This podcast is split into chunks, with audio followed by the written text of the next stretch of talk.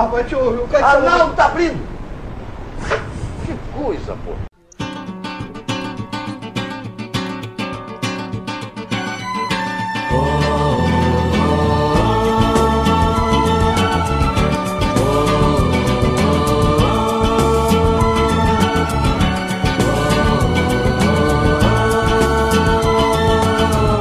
Os alquimistas estão chegando. Alquimistas. Os alquimistas estão chegando. Salve, salve galera! Começando aqui o hashtag 01 do programa Clássico Futebol Clube. Comigo nessa hashtag 01 estão Paulo Gralato do canal É Nós Que Heróis, ele que é youtuber, digital influencer, formador de opinião. Tudo beleza, Paulo? Fala Murilo, seja bem-vindo também o Fábio. É um prazer estar começando esse novo projeto e a nação querosense saúda a nação clássica que irá se formar dentro em breve. É um prazer. Beleza, Paulo. E aí, meu amigo Fábio, artilheiro das categorias subóbito, Fábio Regis, mais conhecido como Fabucho, mais de mil gols na carreira. Como é que tá, Fábio? Tudo bom, Murilo? Tudo bom, Paulo? É um prazer estar participando aqui do Clássico 01. Vamos ver que projeto vai pra frente. Tenho certeza que sim. É Muito, muita felicidade, a palavra é essa. Se, a se as lesões não permitirem, eu pretendo fazer 2 mil gols até o fim do, da próxima década. Meta ambiciosa do nosso artilheiro do programa. E estamos começando aí um projeto novo. A gente vai procurar falar aqui de futebol, mas vai falar de música também, vai tentar falar de literatura, de cultura em geral, porque eu acho que o mundo da bola é muito abrangente e essas paixões se misturam e dá pra gente falar sobre isso, né, Paulo? Com certeza, elas estão irmanamente ligadas. É isso aí. Hoje, dia 21 de março de 2020, a gente sabe o mundo na situação que tá e a gente pede encarecidamente: fiquem em casa, lavem as mãos, cuidem dos seus papais, cuidem das suas vovós. A gente precisa dessa união, dessa conscientização, nada de bater perna na rua. E é isso aí. Hoje, dia que se comemora Dia da Árvore, vamos ter consciência ambiental e isso com essa reclusão das pessoas, eu estava até vendo que o nível de emissão de CO2 reduziu 42%. É, só com as pessoas ao redor do mundo procurando ficar em casa, procurando é, se abster, trabalhando em home office, que é o caso do, do nosso querido Fábio. Como é que está sendo esses dias, Fábio, de, de reclusão? Eu não vou te negar que tá muito parecido como antigamente. Até porque eu faço home office já com uma, uma frequência de 80% da semana, provavelmente. Então, muita coisa não mudou. Talvez até tenha mais demanda. Mas, fazendo isso, nada, nada diferente. Eu quero complementar o que tu falaste sobre o meio ambiente. Não sei se vocês viram uma reportagem que em Veneza, pela primeira vez em anos, a água voltou a ser transparente. Voltaram a se ver peixes é, nadando no, nos canais, os famosos canais de Veneza, muito poluídos por causa dos, das embarcações, das gôndolas que muito passam ali diariamente. Sim, eu cheguei até a ver que golfinhos parece que chegaram a adentrar no canal, mas não cheguei a confirmar essa informação, até porque a gente também é banhado por fake news, sobretudo nesse período em que os ânimos estão exaltados, mas eu não desacredito da informação. Hoje também é aniversário do Brian Clough, treinador aí que de marco significativo conseguiu vencer duas Champions League com o modesto Nottingham Forest, que revolucionou o futebol no mundo, né? Sobretudo lá na, na Inglaterra, que na época que o Brian assumiu o Nottingham, era a coisa mais comum, a tática mais empregada, o kick and rush, que era um chutão para frente e se vira para ver no que vai dar. E o Brian Clough chegou e mudou isso. Tentou implantar um futebol de toque de bola, de um esporte mais agradável de se ver. Tinha personalidade muito forte. Inclusive tem um filme que produzido pela BBC, muito bom, que é o Maldito Futebol Clube. Deixo aqui de recomendação para quem não viu. Esse filme, esse filme é muito bom. Eu Muito. aluguei aleatoriamente na época das locadoras. Olha como é, como é velho. E foi, foi. Ah, um filme de futebol eu quero ver. Assisti Maldito Futebol Clube. Eu não conhecia na época a história do Nottingham Forest. É um filme muito bom, também recomendo aqui. Muito, muito bom. Inglaterra, na época, sobrevivia da soberba de ser campeã do mundo. Num time ali que tinha muitos craques: Gordon Banks, Bob Moore, George, o George Best. Não, George Best não. O George Best não, não jogava na seleção. Até Mas- porque ele não era inglês. É, até porque ele não era inglês, exatamente. Eu Peguei, porque o, o Bob Moore eu já peguei o, o Manchester, mas não. Não era. Era contemporâneo, mas não era da seleção, exatamente. Mas se vivia em cima dessa soberba exagerada de que eram os melhores do mundo e não procuravam melhorar o estilo de jogo. E o Brian Clough veio e conseguiu mudar esse cenário. Quer falar, Paulo? Não, tô, tô aprendendo.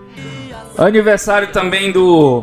Se esse país teve um mito, e eu não vou entrar em questões políticas, mas se esse país teve um mito, ele se chamava Ayrton Senna. Se o grande Ayrton Senna da Silva estivesse vivo, hoje completaria 60 anos. E o Paulo, que eu acho que viveu o ápice da carreira do Ayrton Senna. E o também. Paulo que é velho. Perfeito. Eu vou deixar assim. eu- Isso. Inclusive, Sem problema. Inclusive, atenção redro- redobrada com você, tá, Paulo? É, eu tô, eu tô de quarentena, tô de quarentena. aqui. Perfeito. Gerando conteúdo, participando de conteúdo e gerando conteúdo bacana pra tentar ajudar a galera. É isso aí. Paulo, eu lembro que quando Ayrton Senna faleceu, eu tinha apenas 3 anos de idade. E. Filha da mãe. Não, mas assim, o que eu quero te dizer é que eu lembro que a perda do Ayrton Senna foi como se para as famílias brasileiras tivesse sido um membro da família. Foi um ente querido que, que se perdeu.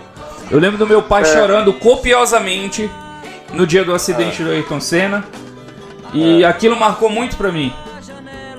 E você que É. Exatamente, é viveu isso, conta pra gente um pouquinho do que foi. Do que era o Ayrton Cara, Senna e do que que foi perder. Cara, eu, eu acho que o Ayrton Senna ele transcende gerações, né? Como tantos outros, mas a gente tá falando especificamente do Ayrton. O dia da morte dele, principalmente o dia em que o corpo veio pro Brasil e o cortejo acontece, é uma coisa que eu não lembro de ter vivido após. Assim, nenhuma personalidade teve essa comoção como teve o Ayrton Senna. Vou te dar um, por exemplo, falando de mim, eu nunca fui, eu assistia, até porque naquela época a gente tinha menos opções, né? De, de lazer, de entretenimento, de para assistir as coisas, era a televisão mesmo. E assim, eu não sou um fã ardoroso de Fórmula 1, mas eu acordava de manhã para ver o Ayrton. E o Ayrton representava o Brasil. Essa frase parece clichê, é clichê, mas é verdadeira. O Brasil era um, o, o, o Brasil que dava certo, o Brasil que podia vencer, o Brasil que desbancava potências e tal. Lembrem que a gente só volta a ganhar no, no esporte mais popular, no futebol, depois da morte do Ayrton, né? Tanto que a homenagem da seleção do Tetra é a ele. Sim. Então, assim, a gente não estava com muitas vitórias no esporte, a gente estava passando por um momento de mudança, plano real, entrando numa nova. num novo momento. Então, o Ayrton era muito, muita referência para todo mundo. Então, a, a tua lembrança aos três anos, a minha aos 20 anos. Então, assim, essa lembrança ficou. E eu acho que a galera que não era ainda nascida à época também parece que tem uma lembrança daquele dia como se tivesse vivido, entendeu? Eu acho que isso é o grande, a grande coisa do Ayrton. O Fábio, que é grande fã de, de, de Fórmula 1, também acho que o Fábio devia ter o quê? Uns dois, um ano de idade, Fábio? Um ano e meio quando o Senna morreu, então É. a minha lembrança do, do Senna é posterior à morte dele. Antes que eu me esqueça, antes do Fábio falar, vão se catar vocês dois, tá? Só isso que eu queria dizer, o de resto segue. São apenas períodos diferentes, são vivências diferentes. O Paulo já viveu muita coisa boa também. Ah, sem dúvida. Ah, claro. Mas complementando, o Senna é atemporal. não, não tem uma pessoa, um brasileiro que nunca tenha ouvido falar do Senna, pelo que o Paulo falou, ele, ele é o Brasil que dá certo. Tanto que, o, como ele ficou conhecido como Ayrton Senna do Brasil, a pessoa que mais representava o Brasil, que é aquele que tinha orgulho de ganhar uma corrida e levantar a bandeira. Isso foi muito significativo para o brasileiro. Pelo que meus pais falam, pelo que eu já vi, o documentário do Senna foi um dos melhores documentários que eu já vi na minha vida. Os vídeos dele no YouTube são coisas sensacionais. Eu acho que até o Hamilton que fala no É, o Hamilton documentário- tem ele como É. o cara, né? Não, não, não foi o Hamilton. Foi algum piloto que eu não lembro, fala. O seguinte, eu sempre achei o, o Gilles Villeneuve o melhor piloto, mas depois desse documentário do Senna, ele é o cara, ele é o melhor de todos. Então você percebeu o nível da da idolatria, E- comparar o Gilles Villeneuve também. Eu acho, eu, eu, eu queria colocar mais uma coisa aí, até pra gente não se alongar, porque eu sei que tem mais efemérides aí pra. Eu acho que o Ayrton, apesar de muita gente ter querido colocar nele um, um manto de quase divino, mas o que tornou o Ayrton o cara, na minha humilde opinião, é ele cometer erros e acertos. Sim, perfeito. Entendeu? Eu acho que a, a humanidade do Ayrton fez ele ser um puta ídolo do cacete, entendeu? Sim. Ah, e no documentário citado pelo Fábio, fica claro, por exemplo, no segundo título, no terceiro eu não vou lembrar, que ele sim bate no Prost, que ele sim quer se vingar e que ele sim queria ganhar. Então, assim, então você vê que o cara era humano mesmo sendo genial, e isso pra mim é maneiro. E, e, e, e eu não entro naquilo de quem era melhor Piquet, Piquet ou Senna, porque, como o Fábio falou, eu tive o prazer de viver os dois ao mesmo tempo, e isso pode se levar para Cristiano Ronaldo e Messi. Então, assim, eu só tive o prazer de estar vivendo dois gênios no período, do mesmo jeito que agora Messi Cristiano Ronaldo, entendeu? E também o Senna, o lado humano dele, percebe que ele tinha os medos dele. Na corrida que ele faleceu, ele- você via na feição dele, ele estava muito nervoso, ele estava incomodado com alguma coisa. No dia anterior, o Ratzenberg tinha falecido também. É, aquele final de semana foi trágico, né? O Barrichello quebrou o nariz no treino também. Foi uma coisa, o Bar- uma coisa que nunca deveria ter existido. É, o você perceber aquele lado que existia o medo do Senna. Por, por pequenos gestos. As brigas que ele tinha nos bastidores. São coisas gigantescas. E outra coisa, só de novo, é a Fórmula 1 é, é duro falar isso, mas a Fórmula 1 muda após a morte do Senna. Se você pegar todas as questões de segurança foram colocadas em práticas, foram revistas depois da morte do Senna. Então, todo mundo que veio depois do Senna deve a ele a segurança que hoje aquele bólido tem. Foi o último acidente fatal da Fórmula 1. Porque Infelizmente as, foi. as mudanças, as mudanças. Não, no caso, felizmente, né? Não, o que eu digo que infelizmente não, não. pagamos com uma com uma vida É, eu pra- acho- pra que se tomasse eu- as medidas necessárias e a vida o de um dos Senna- maiores da história, né? Sim, Foi o último pelo que morreu em pista. Porque o Julius Bianchi morreu depois. É O verdade. Julius Bianchi, inclusive, É verdade. é muito amigo do Charles Leclerc. É- Era muito amigo do Charles Leclerc. Não, é, e outra, assim, eu acho que se o Senna tivesse, não tem opção, tu vais, vai acontecer isso, né? E se ele soubesse que a- por isso o que aconteceu depois ajudou a que várias mortes fossem evitadas e tal, eu acho que ele teria tido assim na cabeça dele, porra, missão cumprida.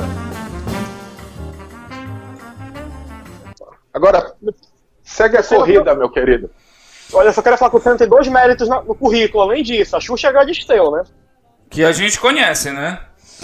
É, claro. Além de todos É, os méritos só esportivos, de todo, toda a filantropia eu dele. Eu não, vou eu não vou lembrar o nome dela agora, eu acho que o mérito maior dele não tá nessas duas. Mas não vou lembrar o nome dela agora. Depois a gente procura. Fica a recomendação aí do documentário que o Fábio lembrou também, do Ayrton Senna, um filme documentário. Cena, Que eu vou falar pra vocês, se eu assistir 10 vezes eu me emociono 20. É, é, é o nome do, do documentário é Cena. É né? Senna, exatamente. Senna. É muito bom, muito bom mesmo. Tem até como trilha-chefe o Maracatu Atômico do Chico Sainz com Nação Zumbi também, que é uma puta de uma música. E O, Chico Sainz que O- morreu cedo também, né? o, o, o diretor do documentário, ele é, é, é um indiano, é isso? O diretor ganhou alguma coisa, ganhou um Oscar antes. Ele tem também uma parada famosa ah, que ninguém entendeu quando ele quis fazer. Acho que tem alguma coisa assim. Desculpa, viajei Ah. na maionese, mas acho que A tem. gente procura aqui. A gente procura aqui, vamos já. É o Asif é isso, cara. Kapadia. Ele é descendente de indiano e ganhou o BAFTA com o filme The Warrior. É, eu sabia que ele tinha ganhado alguma coisa Ganhou um BAFTA. grande. É isso, eu sabia que tinha alguma coisa indiana aí, né? Ele é inglês, então, não é inglês? É, ele é inglês com dos pais indianos. Indianos, isso, isso, isso.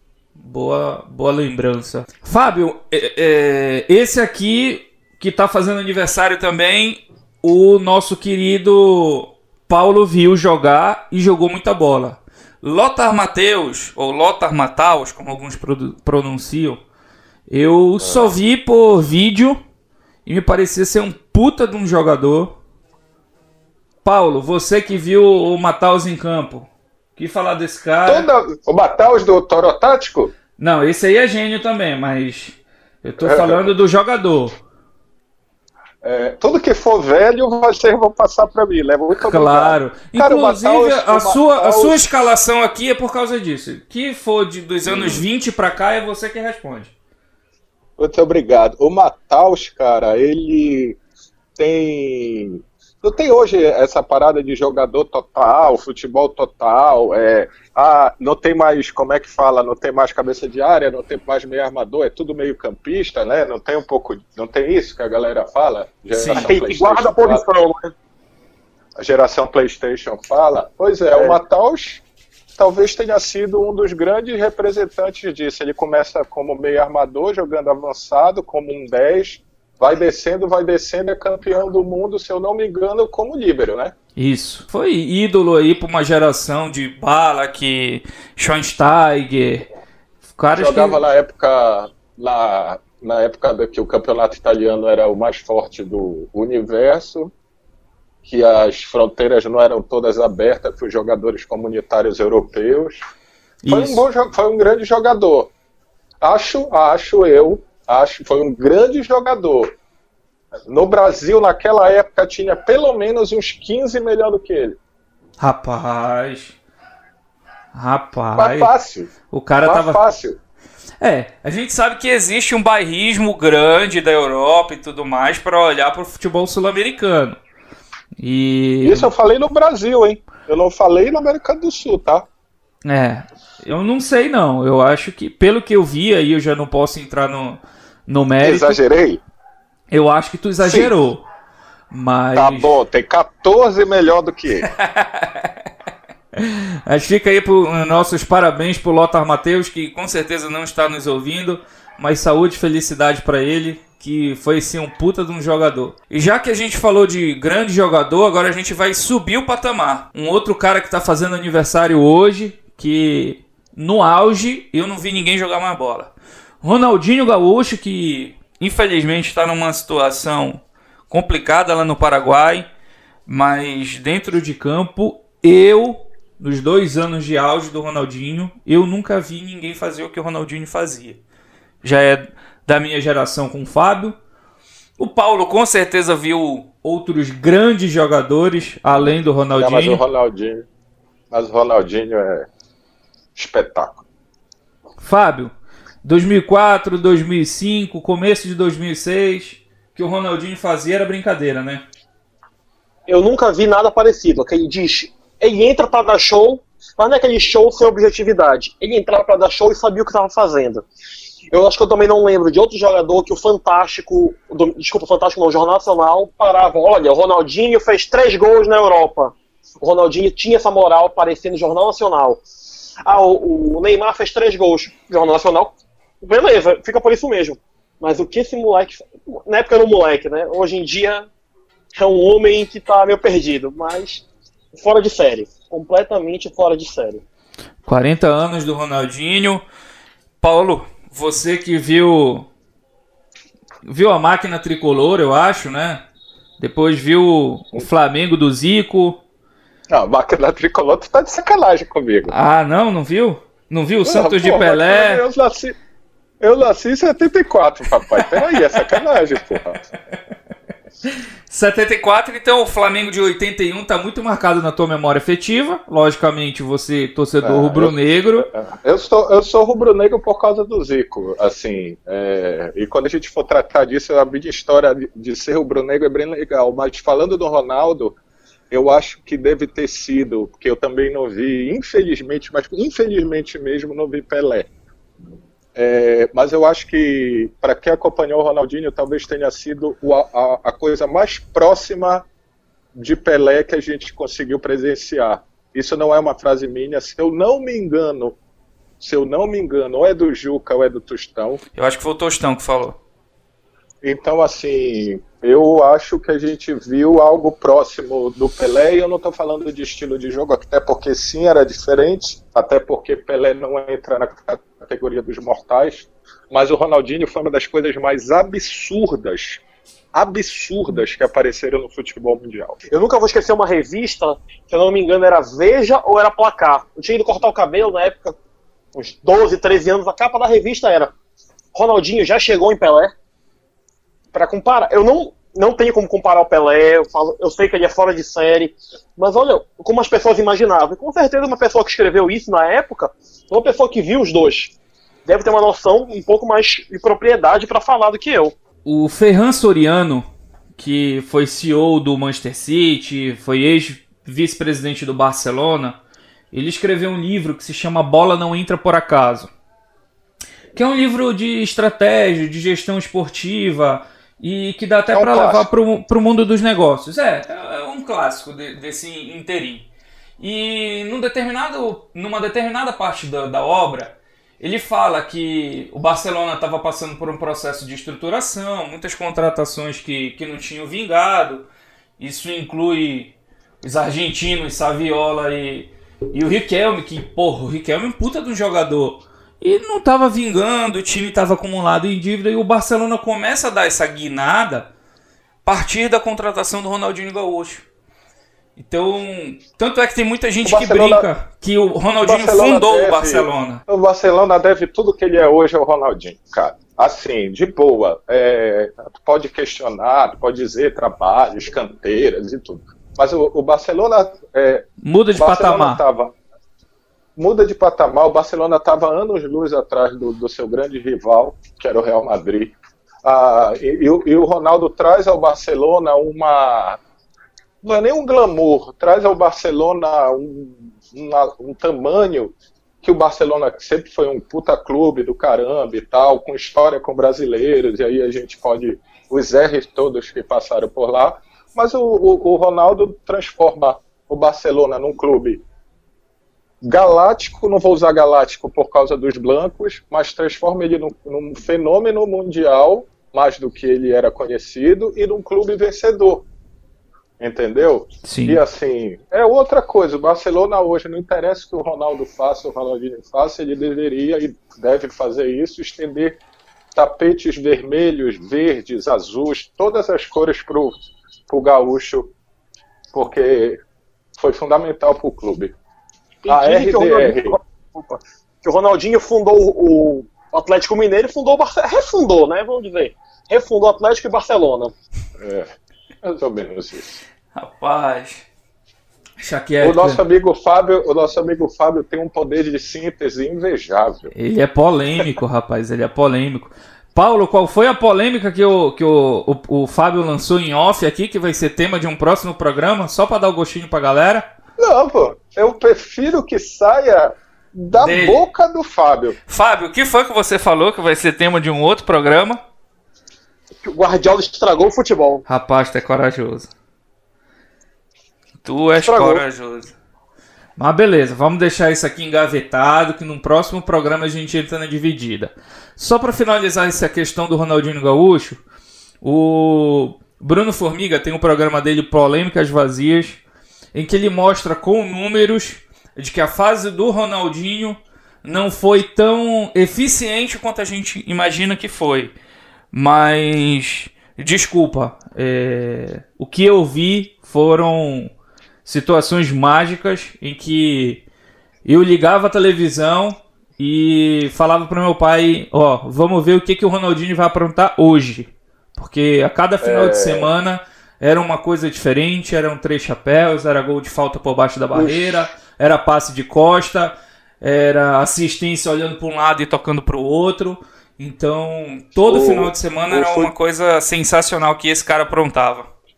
o futebol, no, no futebol os números são importantíssimos, mas o futebol nem de longe, mas nem de longe se resume a números. Mas nem de longe. Entendeu? Então, assim, gosto do Bruno Formiga e gosto dele porque discordo de muita coisa que ele fala, mas eu, é maravilhoso você discordar e de pessoas inteligentes, que é o caso, mas dane-se os números, cara. Dane-se. Mas dane-se assim, valendo. Sabe? O Ronaldinho foi genial. E gênios em outro patamar, papai. Ronaldinho- Gaúcho foi aplaudido de pé no Santiago Bernabéu, um jogador do Barcelona. Toda a história polêmica. Eu tava vendo aquele Catalunha- jogo. Catalunha Madrid, um jogador do Barcelona foi aplaudido de pé por um dos maiores símbolos do Império Madrilênio, ah, da ditadura E- franquista. É um E negócio engraçado, né? É, óbvio que aquele jo- jogo foi icônico, até porque era o clássico, mas nem de longe também foi o melhor jogo que ele fez pelo Barcelona. Não, de longe, tem muitos melhores. Mas é um, é um, um grão de areia no na carreira dele. Gostava de final? Não. Não gostava. Mas ele era genial. Olha, uma declaração forte essa também de não gostava de final. Porque É só tu pegar o histórico.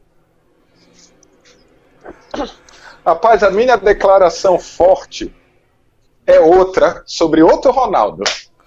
Mas isso quando vier à tona eu falo. Tá. Suspense. Beleza. Vamos seguindo. Hoje também é aniversário do Rodrigo Arroz, craque do Flamengo, ídolo do, do Paulo. Nicolas Nodeiro tá Craque fazendo do- aniversário. Craque do Flamengo. Jogador que passou por lá. Jordi Alba também fazendo aniversário. Griezmann hoje está completando aniversário, fazendo 29 anos. Campeão do mundo, Griezmann. Eu particularmente acho um jogador superestimado. Não sei vocês. Mas Totalmente superestimado. é um bom jogador, mas eu acho completamente superestimado. Foi, teve sua importância no, no título que conquistou O- no, no mundo, mas. O Dudu joga mais do que ele, Murilo. Olha, são estilos diferentes, né? Acho que são estilos Ah, diferentes. Começou. Ah, O mas eu Dudu acho que o Dudu, o Dudu não. Não, são estilos diferentes. Eu, eu inclusive vi alguns jogos do Dudu em loco e, e é O, diferente. Ronaldo, o Cristiano Ronaldo é estilo diferente do Messi, a comparação veio o tempo todo. Faz sentido o teu argumento. Ó, não sei, acho que não joga mais do que o Dudu. Que- Desculpa, acho que joga mais do que o Dudu, mas não muito mais. Não muito mais. Por exemplo, o Edmundo jogava muito mais do que o Griezmann. Mas muito mais do que o Griezmann. O, Ed, o Edmundo jogava mais do que a maioria dos atacantes que a gente tem hoje. Sim, sim, sim. É só um exemplo. O- pronto, o Edilson Capetinho jogava mais do que o Griezmann. Tá aí o Griezmann também tem os méritos dele, campeão do mundo, tá fazendo aniversário hoje. Conseguiu. Edilson ir pro- Capetinha também é campeão do mundo. Sim, no banco. O Edilson. É, mas, não, mas participando, papai. Só quem, só quem não jogou foi o Rogério sem Edida. Ou jogaram os dois? Acho que Não. não, né? 2002 não jogava. Não, pois é. Pois é, só quando- quem não jogaram foi os dois. Quando o Ronaldo é expulso contra o. Contra, o Ronaldinho é expulso contra a Inglaterra, quem entra no, no outro jogo é o Edilson. É o Edilson contra a Turquia. Exatamente. Eu não lembro qual é o jogo Não. da Copa que o Ronaldo tava jogando e o Edilson tava falando: Olha como o Ronaldo tá gordo. Olha como o Ronaldo tá gordo. Olha o tamanho da bunda do Ronaldo. E aí o Ronaldo vai lá e, e faz o gol. Aí todo mundo olha pra ele e falou: Olha, eu disse que ele tá gordo, eu não disse que ele era ruim. Então o Edilson. o Edilson é uma figuraça e jogava muita bola. Talvez é um dos caras que se perde e não é citado como um grande do futebol por conta do do personagem. Eu acho que Ah, cara, eu, Edilson não, é um cara eu que acho perde- que não, cara. Eu acho que ele tem um tamanho legal. Eu acho que ele aqui no Brasil é porque agora a gente tem a Europa como, como barra de análise, que na época do Edilson ainda não era tão forte.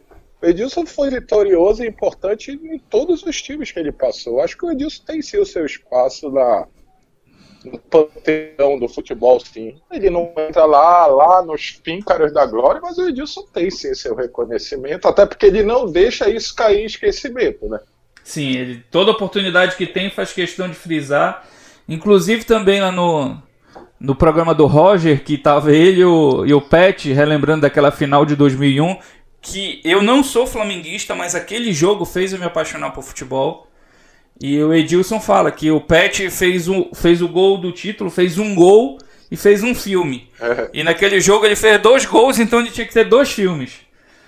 É, mas o cara mais importante naquela final, sem dúvida, é, é- é o Capetinho. Sem Não, dúvida. jogou mas, assim, demais. sem dúvida. Jogou demais. Mas Mas a imagem é a imagem da falta, né? É, é o Pet fazendo aquele gol absurdo. E fica o nosso registro aqui. Do Griezmann já fomos pro Capetinha, pro Pet, pro Flamengo. É isso aí. O, o programa é assim mesmo, é esse dinamismo. E por falar de grande jogador, aqui vai um ídolo também do, do nosso craque Fábio, torcedor do Paysandu, do Bicola. Flávio Tanajura tá fazendo aniversário hoje, Fábio. Flávio Tanajura jogou. de- Eu tô muito mal de ídolo mesmo, né? Pelo amor de Deus. Tanajura é meu ídolo. Eu tô lascado. Mas. Eu vou te falar que eu tinha uns 10 anos quando o Tanajura apareceu por aqui.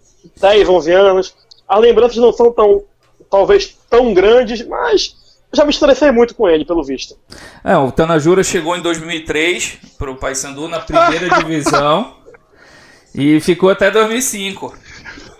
Eu já me estressei com ele pelo visto. Já que eu não me lembro, eu devo ter me estressado. É, mas é aquela, é aquela história, aquela geração ali. O que dava alegria era o ataque, a defesa me estressava. É mais ou menos isso. Só que atualmente Então ele, o, o que me estressa então é o ataque. Tanajura vem pós, pós-liberta, né? Pós-Libertadores. Pode liberta. Deve ter feito É. a zaga com o André Dias, mais ou menos. Jesus. Ele fez a zaga com um cara que eu nunca vou me esquecer, um famoso eh, jornalista esportivo do Pará.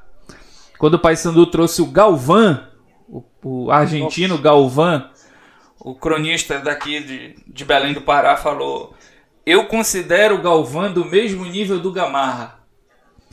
E Talvez por começar pela mesma, quase a mesma sílaba. É, isso, ah, o branco do olho é igual. Então, E eles falam espanhol, é exatamente, do mesmo nível. castelhano. Então a gente tira por aí a- o critério de análise de algumas pessoas que, que trabalham no, no- no- na imprensa do Pará.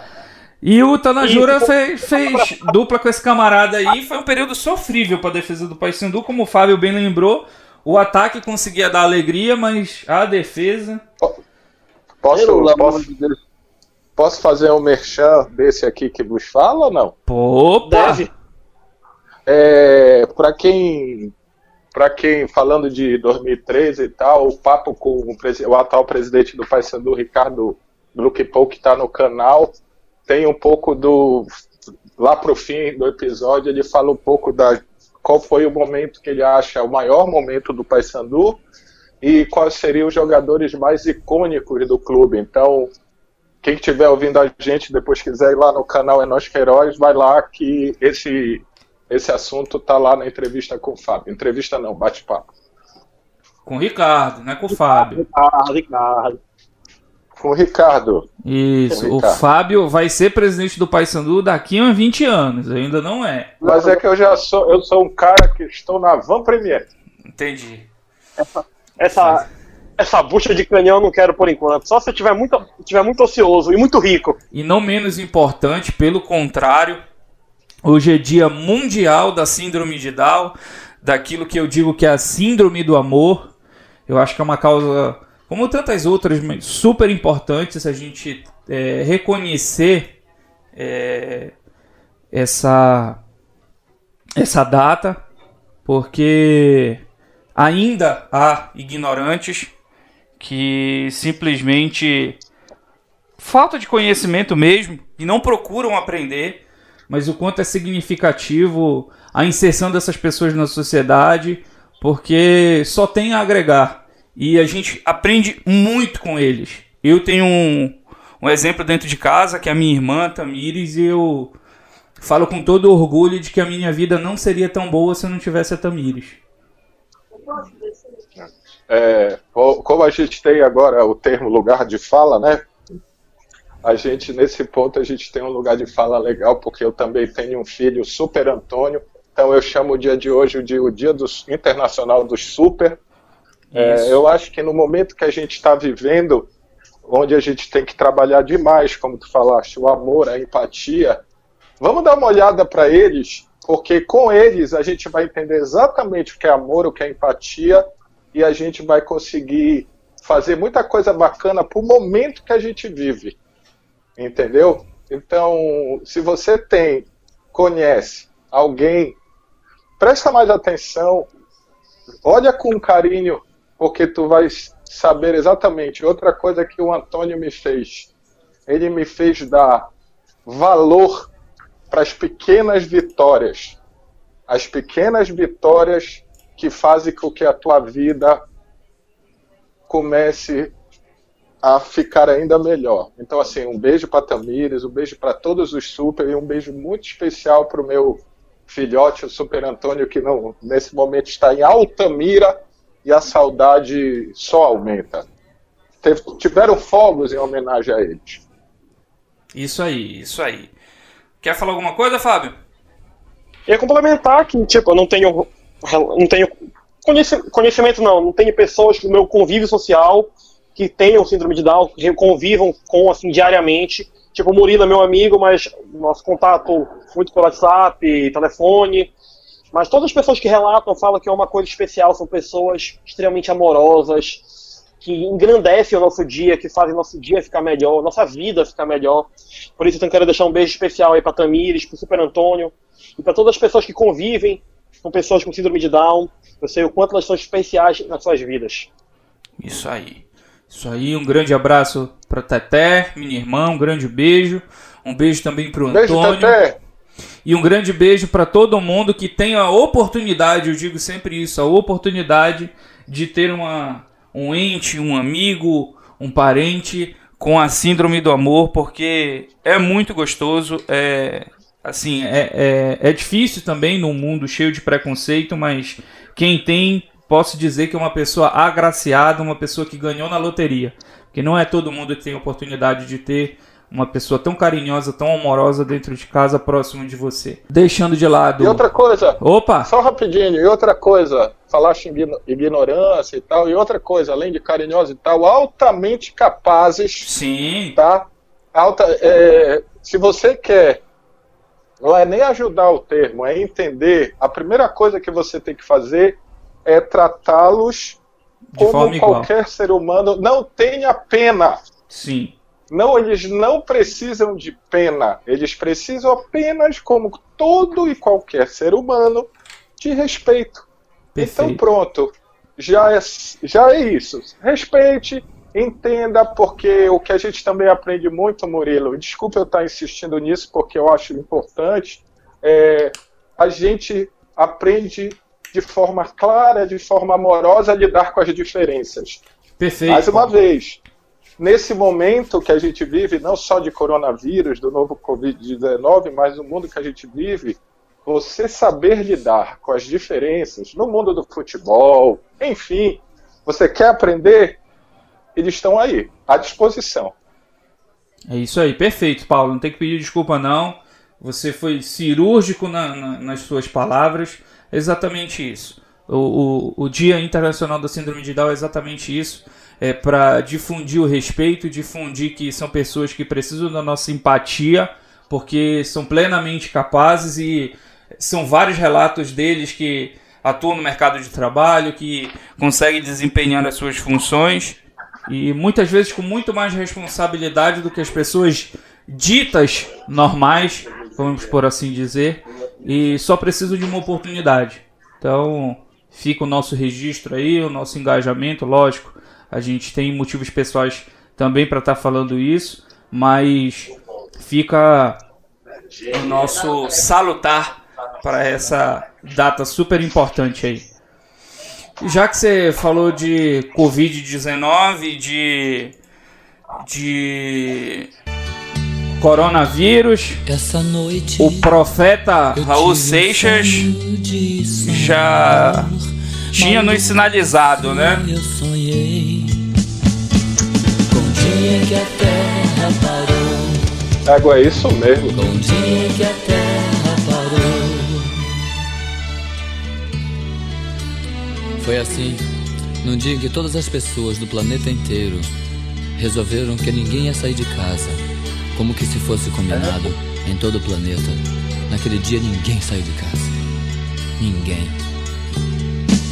O empregado não saiu pro seu trabalho, sabia que o patrão também não tava lá. Dona de casa não saiu pra comprar pão, pois sabia que o padeiro também não tava lá. Tava lá. E o guarda não saiu para prender, pois sabia que o ladrão também não tava lá. Deixa rolar, deixa o profeta falar. Não saiu para roubar, pois sabia que não ia ter onde gastar. O dia em que a terra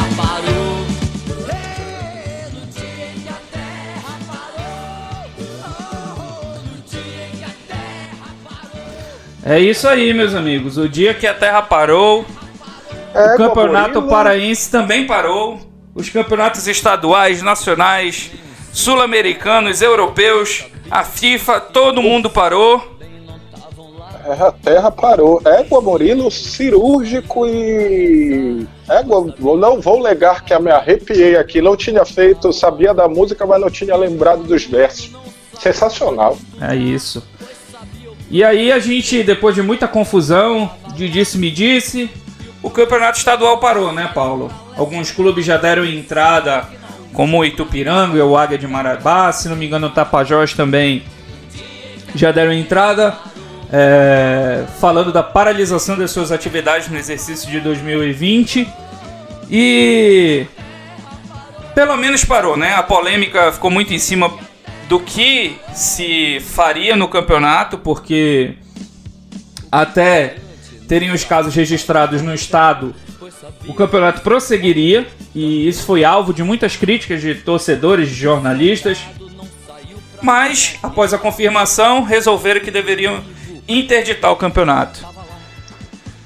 Eu não fico interessado em entrar no mérito de parou, pelo menos parou e não sei o que. Mas o fato é que tá uma grande indecisão. Vai ter campeonato? Não vai ter? Queria ouvir de vocês. Vai lá, Fábio. Opa, vamos lá. Olha, uma situação até meio estranha para comentar, né? Que é uma coisa que a gente espera comentar sobre parte futebolística, né, sobre uma, uma pandemia que vem afetar um campeonato aqui no estado do Pará. Mas isso mostra várias facetas do nosso futebol. Mostra que os clubes não são sustentáveis, financeiramente falando.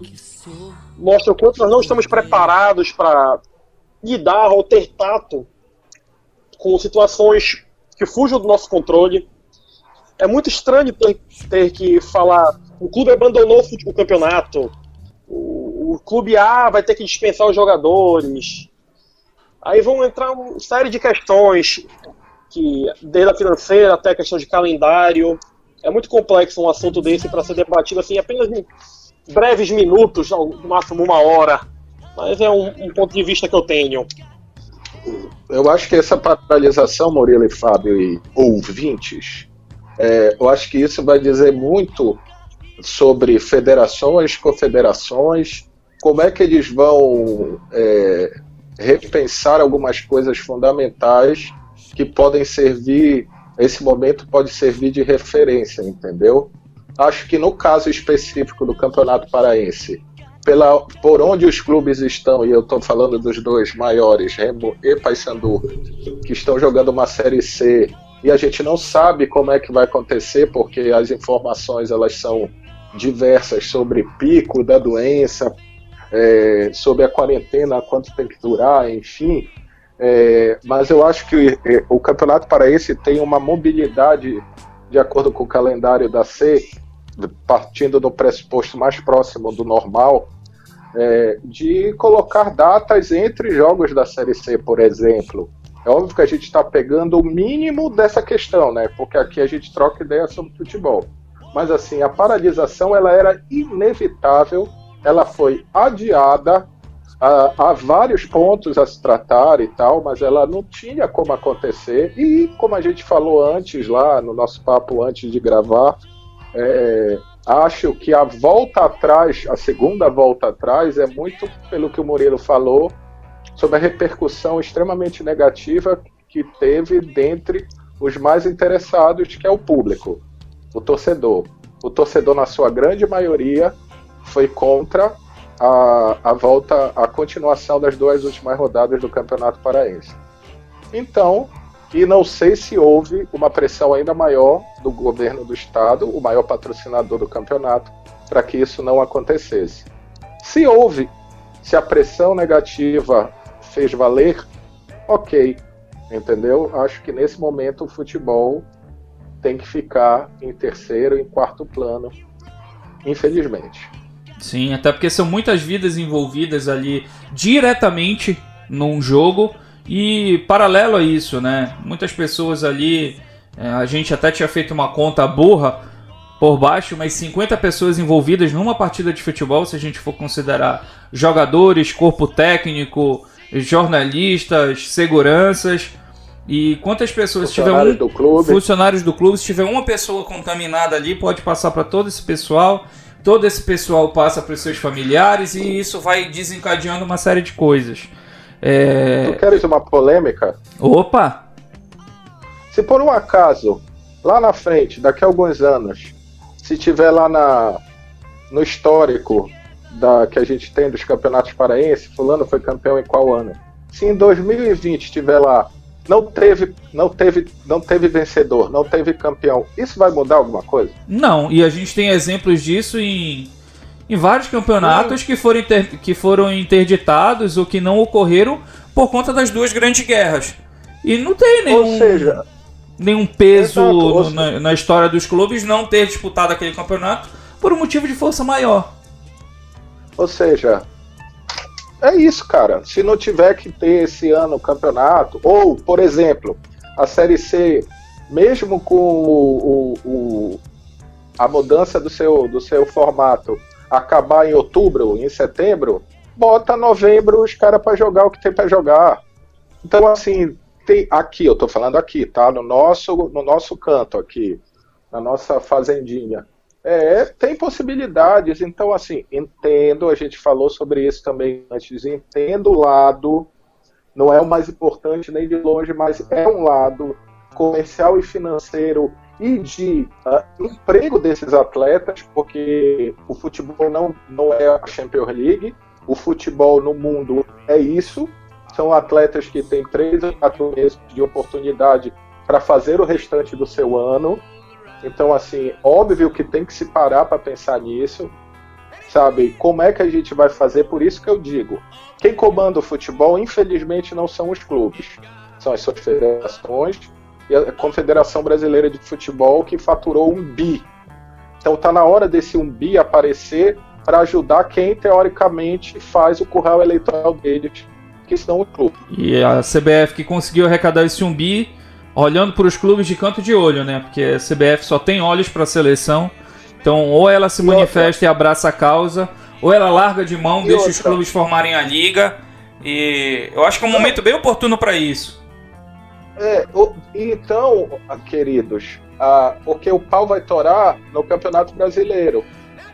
Já estão veiculando a possibilidade de, nesse momento, virar mata-mata. Já estão veiculando um monte de, de absurdos. É a hora dos clubes botarem na mesa e dizer assim: não vai rolar. Sim. Porque, assim, e, a, e aí uh, a importância do caos vir à luz também pode se refletir no futebol, não só na sociedade, não só no meio ambiente, como vocês citaram, de que por duas semanas a quantidade de CO2 diminuiu, as águas ficaram cristalinas, os peixes voltaram a viver, as árvores vão crescer mais bonitas, mas também nisso a gente tentar tirar de toda essa situação totalmente atípica, absurda, surreal, coisas para que a gente viva melhor a partir disso. Apesar de eu não acreditar nisso, mas seria muito importante para que a sociedade como um todo melhorasse. É, um momento um que a gente precisa. filosofia no clássico. A gente precisa de protagonismo, que os clubes abracem esse protagonismo. Como você bem falou, muitas possibilidades sendo vinculadas, até mesmo do, do, nos próprios campeonatos estaduais. Ah, determina um campeão, ah, paralisa por aqui. Nos próprios campeonatos europeus, isso está um impasse muito grande. A gente pega, por exemplo, é injusto não dar um título para o Liverpool, que tem mais de 20 pontos à frente do segundo colocado, e que finalmente ganharia não. um campeonato depois de 30 anos. E em compensação, a gente olha para uma liga italiana que esse ano estava um campeonato bem interessante. A Lazio, se não me engano, estava liderando o campeonato. Então a Lazio iria ganhar um título depois de 20 anos também, mas em compensação está um ponto de diferença da Juventus, da Inter de Milão que está disputando. É, cheio de confronto direto. Oi, pode falar, Fábio. Opa. Não, que lá na Europa tá muito mais fácil de acabar a temporada. Estão no fim da temporada, estão do meio pro final. Aqui a gente está apenas começando. Sim, Eles vão sim. ter essa facilidade de conseguir resolver. Aqui no Brasil, não. E lá, podemos dizer que está naquela. naqueles termos médicos, no alto da curva, sim. antes de começar a cair. Sim, e aqui não. Aqui a gente não chegou nem no. Tá no movimento. Tá em evolução. É. Tá em progressão. É isso. É, ainda é tá numa progressão, mas. Mas é, é uma incógnita é, para todos nós. É isso, eu acho que esse é o termo. Uma incógnita, porque assim. A gente está vivendo um negócio que ninguém sabe muito bem como é que anda. Pode vir uma segunda onda, como é, tudo bem, diminuiu a proliferação, nem sei se é esse o termo, do vírus e tal, mas e aí, depois disso, volta todo mundo para a rua?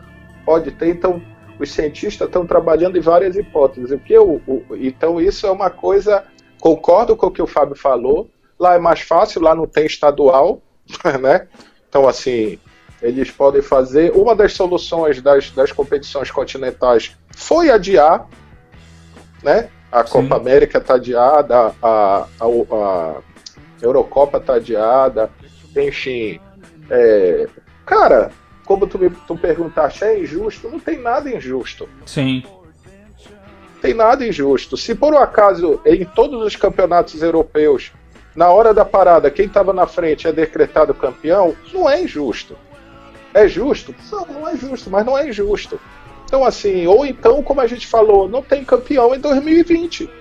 Ponto. Sim. Acabou. Ponto, acabou, assim. Né? Não querendo ser mas assim, dane-se, mundo que segue, futebol que segue. Acho que eles estão muito mais preocupados com o negócio futebol do que com a bola. Perfeito. Muito Perfeito. mais, muito mais, mas muito mais. Eles estão cagando. Se por eles, porque comanda o futebol, se pudesse, tivesse uma vírgula de possibilidade, os campeonatos estavam sendo tocados, pô. Porque a, a, a, a opção de jogos sem torcida mostra isso. Entendeu? A opção de jogos sem torcida não mostra nada além de eu tô cagando pro lance. Tem que continuar por contratos. Sim. É isso. Não tem outra. Ah, não, é porque. Não, não é porque tem que jogar, irmão. Tem TV, tem tudo, a gente tem que jogar. Tem que ter campeonato e tal. Ó, eu vou falar uma coisa, ou fazer de novo um convite, que é o papo com o Yuri Naves, que tá indo pro canal nessa segunda, ele fala sobre isso, o lado dos atletas, dos atletas de clubes menores, e ele tem uma opinião sobre a Olimpíada, sobre a Olimpíada, que vai surpreender muita gente. Então, assim, eu acho que, que é, é por aí, sabe? Enfim, foi isso. Perfeito, Paulo, perfeito. E só para exemplificar em números isso que você disse, o prejuízo em toda a Europa do, de todos os clubes parados nesses 15 dias já passa de um bilhão. Já passa de um bilhão de euros. Então é significativo. Muita gente preocupada com o negócio. E, cara, não adianta, temos que parar. Tem que parar, tem que parar. Depois a gente vê o que, que vai ser resolvido, mas. É... Exato. É, exato, por exemplo, eu fico pensando no cara que é o roupeiro do Milan. Que vive daquilo ali, não tem uma coisa. Mas eu também fico pensando no cara que trabalha na loja do comércio. Ele tá na merda, cara. Então, assim, não tem muito o que fazer. O garçom que perdeu seu emprego porque os bares, restaurantes estão fechados em Belém do Pará. É difícil, é difícil. Eu vou me preocupar com o dono do Mila ou com o dono do restaurante pequeno aqui na minha cidade? É, mano, desculpa. Sinto muito. Paulo, e esse cara, esse assalariado que perdeu o emprego, ele ainda tem um seguro-desemprego que pode amparar, ele ainda tem as verbas rescisórias que vão ajudar nesse momento. Claro, é uma situação muito difícil. Mas o que, que eu quero relembrar? Pior do que esse garçom, também tem o cara que vai vender churrasquinho lá na porta do estádio.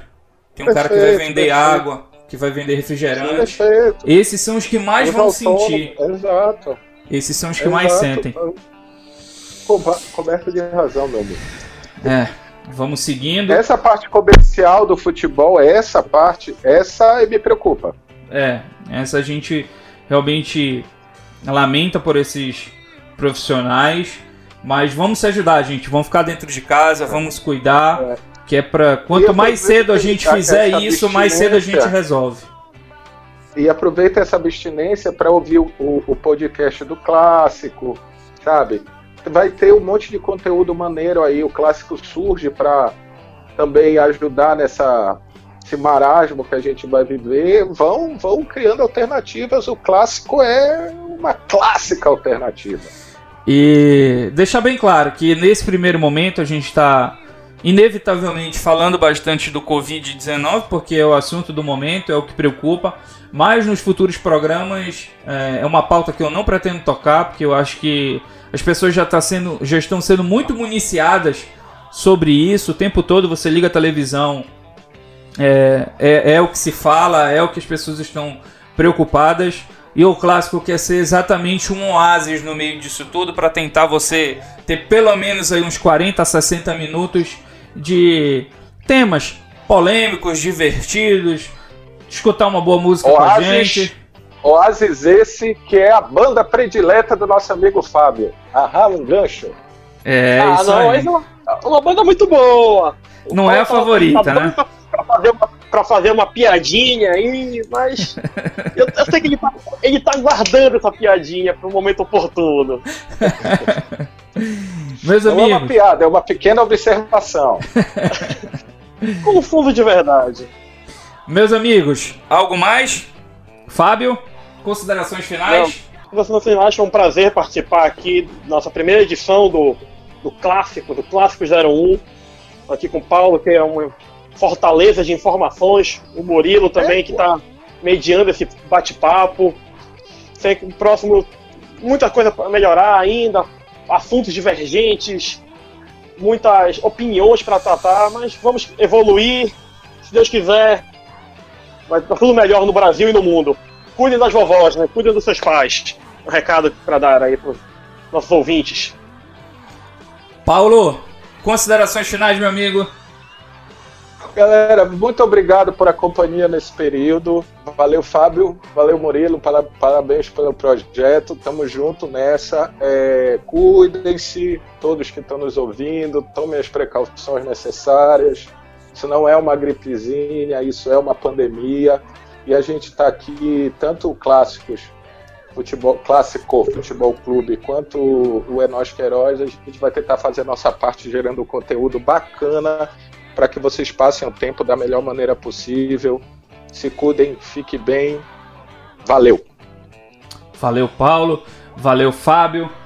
Deixo aqui o meu agradecimento é, e o e-mail do Clássico, clássicofutebolclube.gmail.com Se vocês quiserem dar sugestões, quiserem dar dicas, quiserem fazer críticas. Nesse período de quarentena aí, que eu sei que tem muita gente em casa procurando o que fazer, eu vou deixar um- uma dica para vocês. O livro Febre de Bola é como se fosse uma bíblia do futebol é, em geral. Um livro que foi escrito em 1992, mas eu digo para vocês, é atemporal. Febre de Bola, do Nick Horby. Tem lá no, no, no Amazon, no Kindle, dá para vocês comprarem de forma É, o- virtual, que é até É, mais o barato. Amazon liberou, né? O Amazon, Amazon liberou liberou. uma série de livros aí. Então, é uma dica de leitura. O livro é muito bom. É a vida de um torcedor do Arsenal em cima de todas as, as derrotas e as vitórias contadas. E é uma leitura muito gostosa, muito direta. Eu acho que para quem gosta de futebol, quem gosta de ler e até quem não gosta de ler é uma oportunidade porque a linguagem é, é muito gostosa, muito simples. Fica aí de sugestão para vocês. Obrigado pela atenção, obrigado pela audiência e tamo junto. Semana que vem tem mais um Clássicos. Valeu, galera. Um grande abraço.